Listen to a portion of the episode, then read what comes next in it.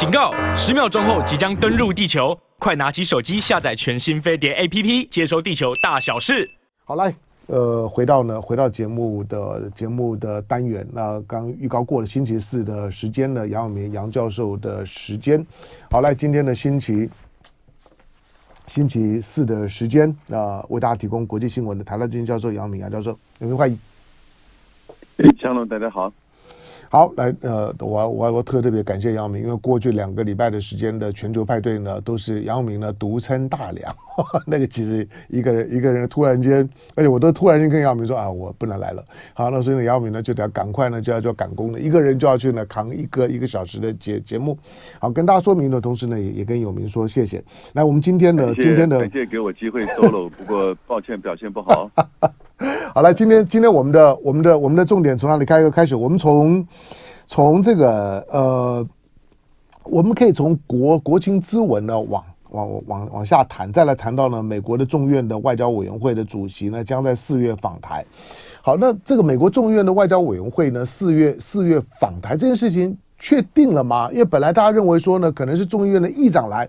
但是呃麦卡锡呢。前上上个礼拜讲说呢，他暂时没有这样行程的安排，暂时没有这样的行程的安排。可是他的同党的同志，那外交委员会的主席呢，却要来，这代表什么？呃，外交委员会的主席众议院哈，嗯，叫 Michael McCaul，嗯，那他在就是说跟媒体在讲的时候呢，尤其是彭博新闻就很清楚的讲，就是他他自己本身说出来的。他打算要在四月份的时候，众议院四月上旬休会，嗯，另外一个休会的期间是八月的上旬，嗯，啊，就是这两个时间点。那他要在四月上旬休会的时候带团来台湾访问，因为四月十号是一九七九年四月十号是卡特总统签署那个台湾关系法对。的日子，嗯，所以。之前在二零一九年的时候，前议长美国共和党众议院的前议长叫莱恩，他那个时候也带了个四十人的议员的访华团来到台湾啊，做访问，同时也是纪念这个台湾关系法。所以，呃，这几个时间点，就是说议院休会，然后呢，台湾关系法，那当然在这个时间点上来访问台湾啊。那 Michael McCall 就是这个外交委员会的主席。啊，他说：“哎，这个是议员访台啊，已经是对抗中国这个武力犯台的一种贺主力量的表现。哎，所以美国的议员是这样子认为哦。嗯，他把来访问台湾，是等于是把中国的这种文攻武吓给顶回去，哦，表示说要来去协助台湾的这个防卫，或至少表达支持的一种贺主力量。嗯，这个其实我觉得还蛮有趣味的观察，也就是说。”他们自己议员现在对待台湾议题的时候呢，呃，当然有时候会被人家指责说啊，你好像在打台湾排名拿台湾当做笔尖去戳中国哈，挑衅中国。呃，因为有一些美国的这些学者或者是这个共民主党里面有些议员就说，你其实是在撼动这个船，在摇动这个船，然后你会造成不安的这个情势。那去年八月裴洛西来台的时候，就是说这个解放军的围台军演。当然，我们是反对解放军的这个军演，或者是任何的老台的作为。可是，你火车要撞上来的时候，你如果只对他叫，或者你跑上去被他撞，那其实就是你自己的问题嘛。那这个时候呢，他们这些议员，共和党议员就把这个解读为说，在越来越认为两岸之间可能会发生战争或重演乌克兰战争的这种情况之下，议员来访台是等于是对于。这种武力犯台的一种贺主，嗯，这是他们的一个论述的逻辑，这个逻辑一定要有所理解。那他又说呢，四月份麦卡锡就不会来了，他帮麦卡锡讲，哦，但是麦卡锡可能会在之后的时间来，至于在八月份或者是二零二四年，这就不知道，这个是媒体讲的，嗯，所以也就麦卡锡办公室从头尾到尾都没有讲话，那。大概就是上一次讲的，刚才你提到，目前没有访台的这个计划。嗯，你要知道那个时间点是在气球事件之前，对不对？同时，在尤习坤和肖美琴，尤习坤到华盛顿，肖美琴到麦卡锡办公室的之后，马上麦卡锡做面对媒体做这样的一个评论。嗯，我觉得很可能大概就是说，一另外一方面，他有来自拜登政府的这个影响，嗯，或者是压力，对于他四月份来台，啊的这样子的一个就是劝阻。为什么？因为同一个时间，华盛顿跟北京在商量怎么样安排布林肯访问中国大陆嘛，访问北京嘛，嗯，啊，所以你就可以看到那个时间点哈，华盛顿、北京、台北，还有呢，这个麦卡锡办公室都在做不同的这种角力跟影响，嗯，但是呢，呃，一个在那个之前，麦卡锡表示说，哎，他可能暂时不会来，所以我觉得那个时候大概已经想好，麦卡锡会让就是他的同党的。这个外交委员会的主席 Michael McCall 在四月份的时候到台湾来，嗯、然后呢，他可能会在接下来时间点，我觉得他讲接下来时间点就是不会来，在今年不会来，嗯，因为你八月还来台湾，那还得了？我们都要接近选选举了，这个连美国自己大概都知道哈，国际上西方国家也都知道，你在接近人家要准备大选的时候，你这个重要大国的关键性的政治人物啊，不太会去做访问。这不是因为，就是说，只是呃担心什么会被解读为刺激中国，不是不是这个意思。那梅克尔在二零二零年的时候都不愿意去华盛顿参加 G7。对，那个时候那时候川普是川川普对他超超不爽的，川普超超不爽，这个面子都不给我。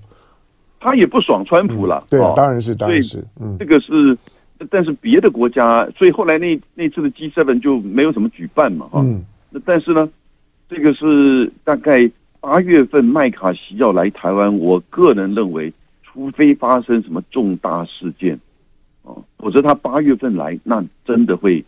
这个我觉得那个爆发会非常的严重的，嗯，那他一定会有所考量了，哦，因为他们自己也不希望看到了裴洛西来台的影响的这种情况，嗯，但是呢，他们自己也不希望因此自己本身也会有生命的这个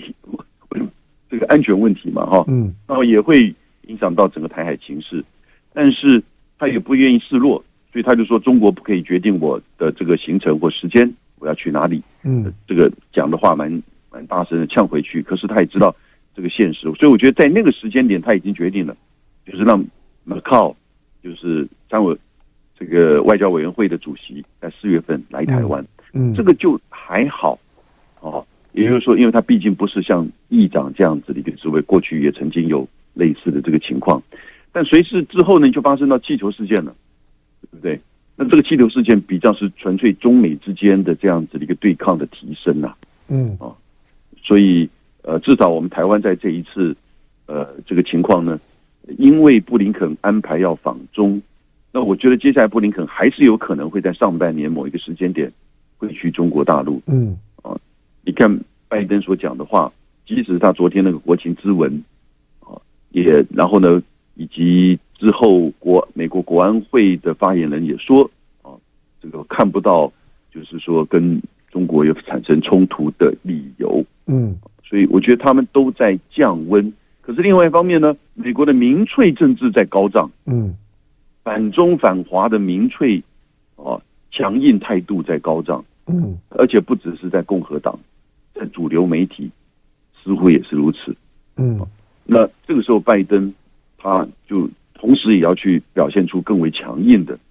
所以他昨天在国情咨文就是说，如果你侵犯美国主权，嗯，我就会采取行动保卫国家。哦，他没有气球两气球这个字，他根本没有提到，嗯，哦，然后呢，也就甚至可以说，如果这个呃赢得与中国的竞争，啊，这个是他在去年十月份的时候，没错，国家安全战略所。设定的目标，接下来这十年要赢过中国，啊，那他呼吁共和党要和这个拜登政府、民主党要团结，嗯，啊，当然，在这个问题上，我觉得共和党还没有虚他哈，那但是呢，他这个这个表示说，其实呃，这个中国政府是意图称霸，嗯，哦，所以这个断断续续的这些语言，因为是国情之文，它不是以外交为主。也不是以中国议题为主，可是呢，还是有相当相当多的这些段落，嗯，言语谈到与中国大陆之间的这个关系，所以还是表现的是一种就是竞争对抗，嗯，我就讲的是新冷战，啊，新冷战，这很清楚。那这一颗气球呢，就开启了中美新冷战的正式的这个序幕了。嗯，好，但我在我在我在听了拜登的国情咨文，他的国情国情咨文是在二月二月二月，等于是台北时间的二月八号嘛，啊，那但是他们在二二月七号，嗯，那美国时间二月七号，以他的以他的国情咨文的调子，我们这样想，就当做没有，就当做没有那颗的气球做文章好了。嗯，布林肯二月五号、六号到北京访问，不管谈了谈了什么，二月七号拜登呢发表了一篇呢这样的一个调子的国情咨文。对，你认为北北京如果我二月六五号、六号，包括呢原来呢大家呢在揣测习近平会不会呢接见布林肯？见跟不见都可以啦，但是呢，但是见了也没有什么奇怪的。假定就是说呢，北京对于延续习拜会之后的这样的一个布林肯的访问的北京，也在呢彩排呢中美关系回到一个可控状态的访问。五号六号的时候呢，盛大的那包装了布林肯的访问。结果七号呢，拜登丢出来的国情咨文呢是这样的一个调子。那你觉得北京会不会有那种强烈被打脸的感觉？这个关键是中间发生了一个气球事件嘛？嗯，所以你你你你认为这个国情之文是受到那个气球事件的影响吗？我的意思就是说，就算把把气球事件拿掉之后，他这个国情国情之文应该很早就就定稿了，因为一月一月底的时候，呃呃众议院嘛，众议院通常都是在一月的时候呢就就发邀请嘛，那邀请了之后他才能够能够进众议院嘛，所以呢这个这个国情咨文甚至有一些书面呢提早呢就就过去了。好，那所以你你你你觉得是因为这颗气球的影响，这个国情咨文调子才会这么硬吗？没有错，这个国情咨文哈、嗯。好，等一下来，来，来，我老先进广告，广告回来之后再跟永明聊。好了，咱们的听众朋友不管在哪里，都跟大家呢说早安好。刚刚有听众朋友在在问啊，说，哎，明天的明天的这个龙呃龙行天下呢，是不是是不是愿举证？是的？明天呢？明天星期五的龙行天下呢，是愿举证老师。好，喜欢愿愿举证的呢，那你可以准备了。不过 我还没有跟跟愿愿举证呢详细的讨论呢明天的明天的议题的内容。好，稍晚的时候会我会再跟呢愿教授呢会会确定这件事情。好，那咱们的听众朋友们来，不管在哪里呢，都跟大家呢再再说早安。大家的呃。讨论对啊，包括了包括了金门哈，金门的金金门昨昨天虽然这件事情酝酿已久，那但是呢，金门呢昨天呢跨党派的呢做了一个一个公开的 announce，就是呢希望让让金门呢成为一个永久的非军事区。这样的一个 announce 出来了之后呢，因为他是跨党派的，所以呢金门的当地呢大概显示。呃，他汇集了呢大部分的民意，那那个家其中有一个议员还算是民民进党的。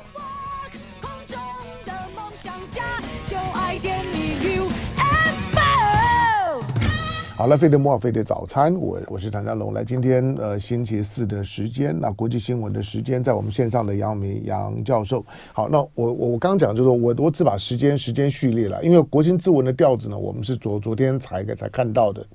好，但那这个调调子呢，基本上呢还是要对于对中美关系来讲，虽然呢拜登拜登呢强调就是说跟中国是竞争，但不但不冲突。但大部分人来讲很难很难去分辨竞争跟冲突之间的逻逻辑关系，好，或者那个那个这基本上就是呢程度程度差而已，程度的差。大家觉得竞争呢，竞争也是一种的冲突形态，好吧？这个是理解上面呢，你可以把它当做是呢东西方文化上面的一个理解上面的差异。好，但是既然说不冲突，我们设想就是说不是要跟中国呢发生大规模的冲突，但是呢竞争的关关系啊，拜登呢也也已经呢秀他的肌肉了，就。跟中国竞争，那对中国的调子是一个强硬的调子。这颗的气球也让也让拜登呢，呃，有了一个一个背景的舞台，就是刚刚呢有明提到的，就是呢，如果美国的主权呢受到了侵犯，那一定会会会做反应，如何如何。他同时呢脱稿演出，脱稿演出的意思就是说，大家看的稿子里面没有这一段，他脱稿演演出说。Give me a name，给给我个名字，有没有谁？有没有哪一个世界各国的领导人愿意跟习近平换位置坐的？就是想要去坐习近平的那个位置的。他讲这句话是什么意思？有有没？哎，香龙，你想不想换位置？我我我不想啊。我想他问这个问题的时候，这台下或者是说，如果各国的领袖看到，很多人说，哇，也许换个位置也不错嘛。对对对对对，很多很多人想说，哦，去做习习近平位置不错啊，可能不想换啊。你要知道，整个美国对中政策在去年一整年相当完整的这个呈现，嗯，战略报告、科技管制，然后呢，持续的贸易制裁，然后盟国的这种关系加强、军备的提升，嗯，对不对？哦，预算的这个军军事预算的增加，从美国、德国到日本，嗯，这都很清楚的。那因为这个背整个背景已经，他基本上是准备跟他竞争对抗，要赢过、战胜中国，嗯，方方面面。国情之文不可能会做太这个软性的处理，或刻意的去放缓。那也看到了说，其他的国情之文呢，我刚刚讲，不是外交不是重点，中国不是重点，但大概都谈到。也就是延续之前去年一整年所建构的那个那个整个主轴，嗯，但是呢，又加了一两句话，反而没有讲到气球，就是说美国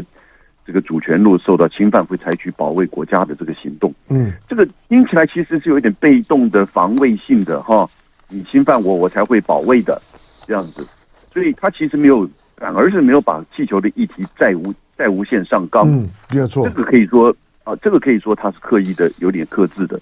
好、啊，那不需要在这个时间国情之文来去宣布说这个杜鲁门主义或者是拜登主义，杜鲁门主义开启了冷战。嗯，那拜登主义是不是要开启新冷战？他一直有一点退缩在这边，不愿意去做这个事情。为什么？因为新我讲新冷战的意思就是说，这个已经中美之间根本是全方面的相互的依赖。不管是全球化、贸易、科技、商品各个层面，嗯，那只不过就是说讲两个国家之间的竞争。你要讲政治制度竞争，还是说意识形态竞争？我觉得不是重点，重点是两个国家的权力竞争。嗯，这个已经很清楚的。因此呢，尤其他又对面对的是国情之文底下一半啊，是共和党要，然后呢，媒体直播，在越来越走向比较。采取对中国大陆采取比较强硬政策的这种，就是美国民粹共识的情况之下，他只有这么说，而且他本身就是一个民粹制政治的这个制造者嘛，拜登，对不对？所以他懂得就是这些语言，但是站在他的位置呢，他又不愿意一下子这个一路走到黑，哦，完全的跟中国采取这个对立，那这个影响的就是美国的经济、美国的科技、美国的各个方面嘛，对不对？去年。中美之间的贸易额来到了七千六百亿美金，对，哦，中国的顺差就是粗糙，来到了四千零四十一亿美金。嗯，这是美美国美美美国版的统计资料。嗯，哎，这个还是那这个是大陆版的。嗯，美国版的这两天才出来。啊，对对。那这个你刚你刚讲的是大的大陆版的。嗯，对，大陆海关的这个资料。嗯，我我觉得美国版相差不会太多了哈。嗯，但是呢，就是这个还是说。是在被课了百分之二十关税，有六成的这个中国输往大陆这个产呃，中往美国的产品被课二十关二十趴的这个关税情况之下，还有这样子的贸易额呀。嗯，他当然看到这个现象，那当然再加上今年整个世界经济、美国经济的这个发展，那看到就是说中国的经济的复苏的这个力量，所以你在。现在第一季的时候讲这些比较狠话，我觉得没有问题了。等你进入到第三季、第四季的时候，经济开始产生主要的这个主导力量的时候，其实就很难去，就是如果你在这个时候把整个关系搞对立的话，那对美国的冲击就会很大了。嗯。好，当然在，因为昨天昨昨天美国也也也公布了他二零二二年的贸易的贸易的资料，那那跟中国大陆的这个就是说贸易呢，双边贸易再创新高。好，那同时呢，美国的美国的贸易逆逆差呢，美国的贸易逆差呢，到了一一兆一千多亿啊的贸易逆差。但从总体来讲呢，它的进出口跟前一年，因为因为前一年毕竟还还是有疫情因素的影响，所以跟前一年相比来讲呢，它的它的进出口呢都是两位数的成长，就数字上面年增率来看呢是不错，慢慢有点要回到疫情之前的味道。可是跟中国之间的那个贸易量是非常的惊人哈，就是据继继继这个二零二零一九年之后呢，就说呢再创再创新高。好，那双边的贸易呢这么的可怕，就是呢可以说是呢全全世界两个国家之间呢最大的贸易量啊。那都中国呢当然是享有很大很巨额的这样一个贸易贸易的顺差，在这种的结构之下呢，中美关系呢却是这种这种的敲敲打打的关关系。好，那我我我刚我刚问的那个问题啊，是是我想我想请永明解释一下，就拜登在在脱稿讲这句话的时候。他的语义是是是什么？是说，是说习习近平的那个位置，就是中国国家主席的位置，是一个没有人想要的位位置吗？是一个很烂的位置吗？还是说那个是一个很困难的位置？因为他不在稿稿子里面啊，所以这段呢，我看到呢，美国之音啊等等呢，都在大做文我文章。他讲这句话呢，到的到底是什么意思？当然你，你你你刚刚讲的对了，可能。可能除了美国以外，其他的国家会说：“哦，我如果可以坐坐那个习近平的位置，我可能会很想坐，我很想要感感受一下那个非常 powerful，那就毕竟地球上面就算不不是数一，那也是数二的有权势的位置。”拜登在讲这句话，尤其在十一月十四号，他毕竟才跟习近平见过面，两个人呢，即使不是水乳交融，可是看起来也有在套交情的味道。同时呢，谈的也还不错，所以他丢出这句话的时候呢，我就会特别有感觉，说他讲这句话是什么意思？他讲这句话的脉络很清楚啊，因为他在铺述的，也就是说，他认为美国会战胜中国。嗯，他说绝对不要赌美国会输，是，嗯，我们会赢，嗯，所以你是输方，然后你是弱方，嗯，他说有。在我上任前看有中国越来越强大，美国衰弱的说法，嗯，他认为不是，他认为经过他的这个政策，投资美国，连结盟国，跟中国竞争，嗯，我们现在要准备赢，那中国是在输方，同时呢，他也说，哦，过去这两年，他说民主国家更强大，而不是更弱，哦，然后呢，专制政权更弱，而不是更强。嗯在这样子一个脉络之下，就是说，中国现在面对拜登政府的这个政策，然后呢，面临到越来越多的这个问题困境，逐渐看到越来越弱，而且会这个输方，所以呢，谁会想跟他换个位置啊？嗯，这样子的一个逻辑啦，对不对？所以你要进入到他的这个论述的这个逻辑。至于你赞不赞成他的这个论述，那就看你自己本身，也许你的意识形态的选择，也许你对于中美之间在经济、军事。地缘外交的这种竞争跟比较之下，你的这个评估啊，不过我必须要讲，如果从经济、地缘外交而言的话，其实今年呢会是中国的机遇年。嗯，啊，经济我想大家都很清楚，对不对？那地缘外交呢？你看，金砖组织马上八月份要在南非开会，本来五国现在增加了十三个国家新申请要成为会员。是。这两天，中国外交部才说赞成中金砖组织扩大会员，哦，然后呢，上合会也要扩大会员，从中亚进入到南亚，已经，然后西亚、中东，对不对？然后在今年上半年，法国、意大利、巴西的鲁拉都会去北京访问，所以世界政治经济的格局哦，正在重组当中，嗯，全球南方合作在强化。西方以美国为主导的这个经济的力量，当然现在还是优势的，嗯，啊，它有美元，它有金融，它有各式的话语权。可是呢，你就看到这个变动啊，其实说我说今年是中国的机遇年，也就是说这些变化，当然机遇也面临到会有挑战呐，啊，对内部的挑战、外部的挑战，这都很多的，嗯，所以这也就是为什么我想北京愿意在这个时间点去跟美国有一个小阳春，嗯，对不对？那彼此，美国这边同样有情况的，但是现在在拜登面临到的是啊，前两天《华盛顿邮报》的民调说，他现在的支就百分之六十的人并不认为过去他这个两年的政绩有什么亮点的，嗯，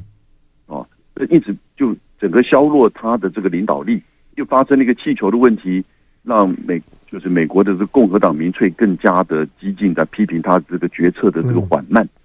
啊，还好他有这个国情之文，又把这个与这个。这个优势给，就是说报道给压回拉回来，嗯，啊，那因此就是现在就是展现展现的就是说中美之间的这个竞争呢，其实今年在这个地气球啊，气球只是一个事件呐，嗯，一个象征性的这个事件，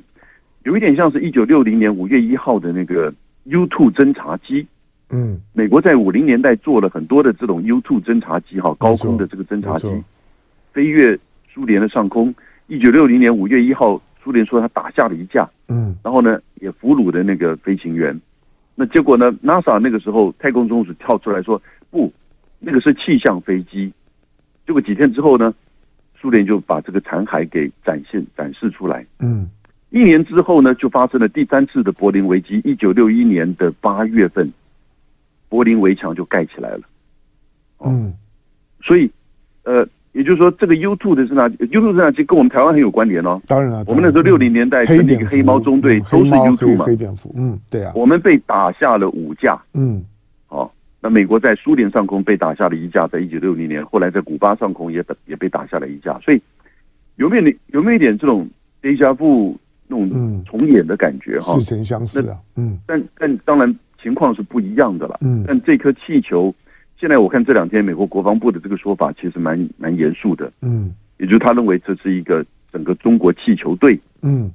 在做高空的这些资料的这个收集。既然既然你你你讲到这边啊，我就我就再再追问一下，就是呃，美国国防部啊这两天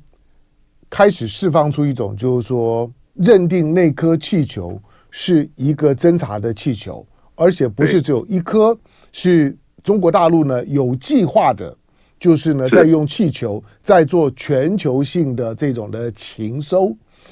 那这个调子，甚至于呢，我看到就是说呢，所释放出来的调调子里面呢，包括了就就是呃，我看到就包包括了他跟他跟了几十个国国家呢都分享了对于中国侦察气球的追踪的情报。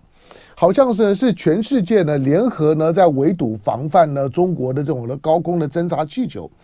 这个调子，我我不只说事实的层面，而是他跟呢他跟呃上个礼拜的时候，美国的军方一开始所试出来就是说那个气球没有什么伤害，那呢不需要采取过度的反应，那个调子差很多，为什么？我觉得是就是一直以来两手策略嘛，啊，嗯。跟你竞争，跟你对抗，我其实，在科技面，在军事这个战略层面，相当的严峻呢，相当的深刻跟全面，嗯、对不对？嗯，科技制裁、科技战，然后呢，整个在印太战略上，你看，跟还澳洲都成立美英澳的军事联盟，要给澳洲核子动力潜舰，嗯，对不对？然后叫日本军事提高一倍，一趴变成两趴的这个 GDP 都做到了，这些国家。这其实相当的严肃，而且就准备要跟你竞争对抗。但另外一方面说，我们没有要跟你新冷战，我们没，我们只是要跟你竞争，哦。然后呢，他也讲的事实，这个气球其实没有对美国有任何军事上任何的立即威胁。嗯，他在高空只是做那个，也许卫星做不太到的这个资讯收集嘛，嗯，对不对？但是呢，他又向盟国去诉求说，你看，这就是中国对我们这些盟国。以美国为主的盟邦之间的这种情资的收集，嗯、要形成一种那种同仇敌忾的那种感觉，那也对美国的媒体跟共和党表示说，我们是准备好的。嗯，所以那也就是这就是新冷战的复杂性，哦，它是错综复杂的，它涵盖的其实还是有深层的相互的经贸的相互的依赖，地缘政经济的那种非零和的竞争跟。这种对抗，嗯，但是呢，军事上在权在美中的权力关系上，它却是一个绝对值的这种比较跟竞争，嗯，那它需要盟盟友支撑它支持它，嗯，所以它厉害的地方，美国是有这么多的这个盟友，这盟友在政治制度上，在经济利益上也跟它是相互一致的，嗯，啊，所以才会拜登说，习近平那个位置其实啊不好做，没有人想做的。好，他的他的这个不好做，当然是不是不羡慕了。好，不过我们倒过来讲，嗯、拜登那个位置才难做了。哎，对，我想，但是我我们后来当然对政治观察久了之后，我们都觉得干嘛去去去这么辛苦的去选总统去干什么？那不是那么每天累的要死，而且被骂的要死吗？可是权力真的是春药啊。好了，最后一个问题就是说，拜登做了这个，你不是在讲我吗？哈，不不不是不是。好，那拜登呢？拜登做了这个国国情咨文之后，他准备要竞选连任了吗？对，他这个国情咨文给我的感觉就是，那个就是他要竞选连任，他就会宣布了。嗯，我觉得一接下来一一一个月，他就会宣布他竞选连任了。嗯，不会再等了。好，那当然一旦宣布了之后呢，你我们可以说呢，呃，美国就开始正式进入到了总统大大选的选举的炒作氛围里面了哈，所以大概很快了，估计三月份呢，拜登就做这个宣布。感谢呢，姚明的线上呢为大家提供的解读，感谢有明，感谢。